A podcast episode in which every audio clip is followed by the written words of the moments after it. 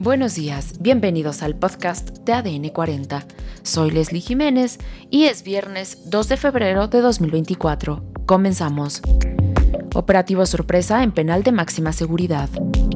Exoneran de dos delitos a Juan Collado. Estados Unidos atacará objetivos iraníes en Siria e Irak.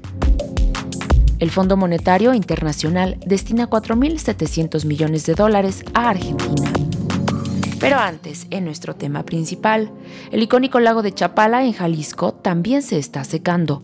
Escuchemos esta historia de nuestro compañero Fernando Roldán, de Fuerza Informativa Azteca. La situación que vive actualmente el lago de Chapala es preocupante.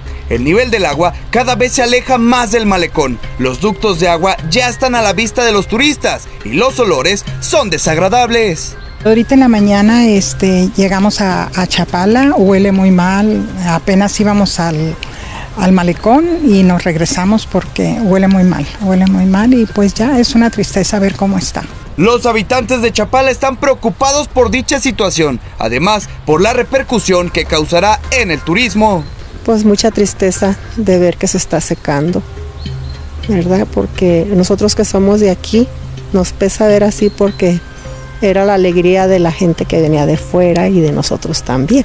Celina viajó de Mazatlán a Guadalajara. Tenía años sin visitar el lago y se llevó la sorpresa de encontrarlo en pésimas condiciones. Pues está muy mal. Estaba muy bonito todo esto para que ya se lo estén acabando, la verdad. Da tristeza ver todo esto así. Claro que sí me preocupa. No soy de aquí, soy de Mazatlán, pero esto venía uno y estaba hermoso y ahora lo ve uno y la verdad de asombrarse, de preocuparse más bien. Según datos de la Comisión Nacional del Agua, el lago de Chapala actualmente se encuentra al 47.6% de su capacidad. Fernando Roldán, Fuerza Informativa Azteca. Además, la Secretaría de Seguridad y Protección Ciudadana informó que este jueves 1 de febrero aplicó un operativo en el penal de máxima seguridad del Altiplano, ubicado en Almoloya de Juárez, Estado de México. Los elementos de seguridad revisaron los dormitorios de los reclusos para detectar celulares, droga, armas de fuego y otros objetos prohibidos. Por otro lado, el juez federal Gustavo Aquiles Villaseñor ordenó la cancelación de la acusación por lavado de dinero y delincuencia organizada en contra del abogado Juan Collado, quien fue detenido en junio de 2019. El primer tribunal colegiado en materia penal de la Ciudad de México confirmó el amparo concedido en diciembre del año pasado a Juan Collado, en el que su defensa solicitó el sobreseimiento de los cargos en su contra, por lo que pidió al juez federal audiencia para reconsiderar las acusaciones.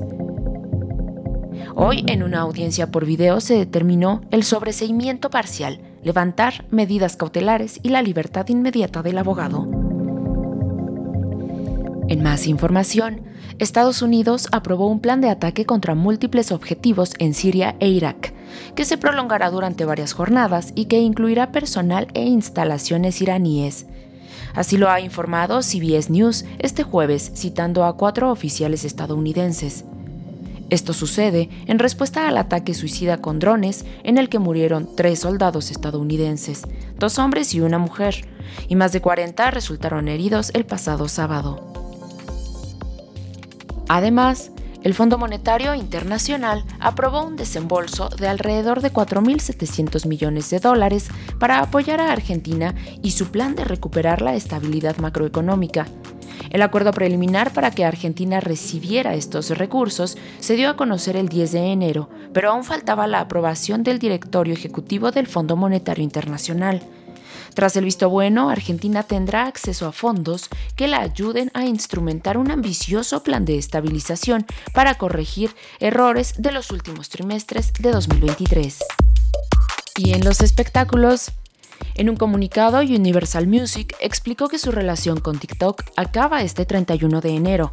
Dice textualmente, en nuestras discusiones sobre la renovación del contrato los hemos estado presionando sobre tres temas críticos, compensación adecuada para nuestros artistas y compositores, protección de los artistas humanos de los efectos nocivos de la inteligencia artificial y seguridad en línea para los usuarios de TikTok.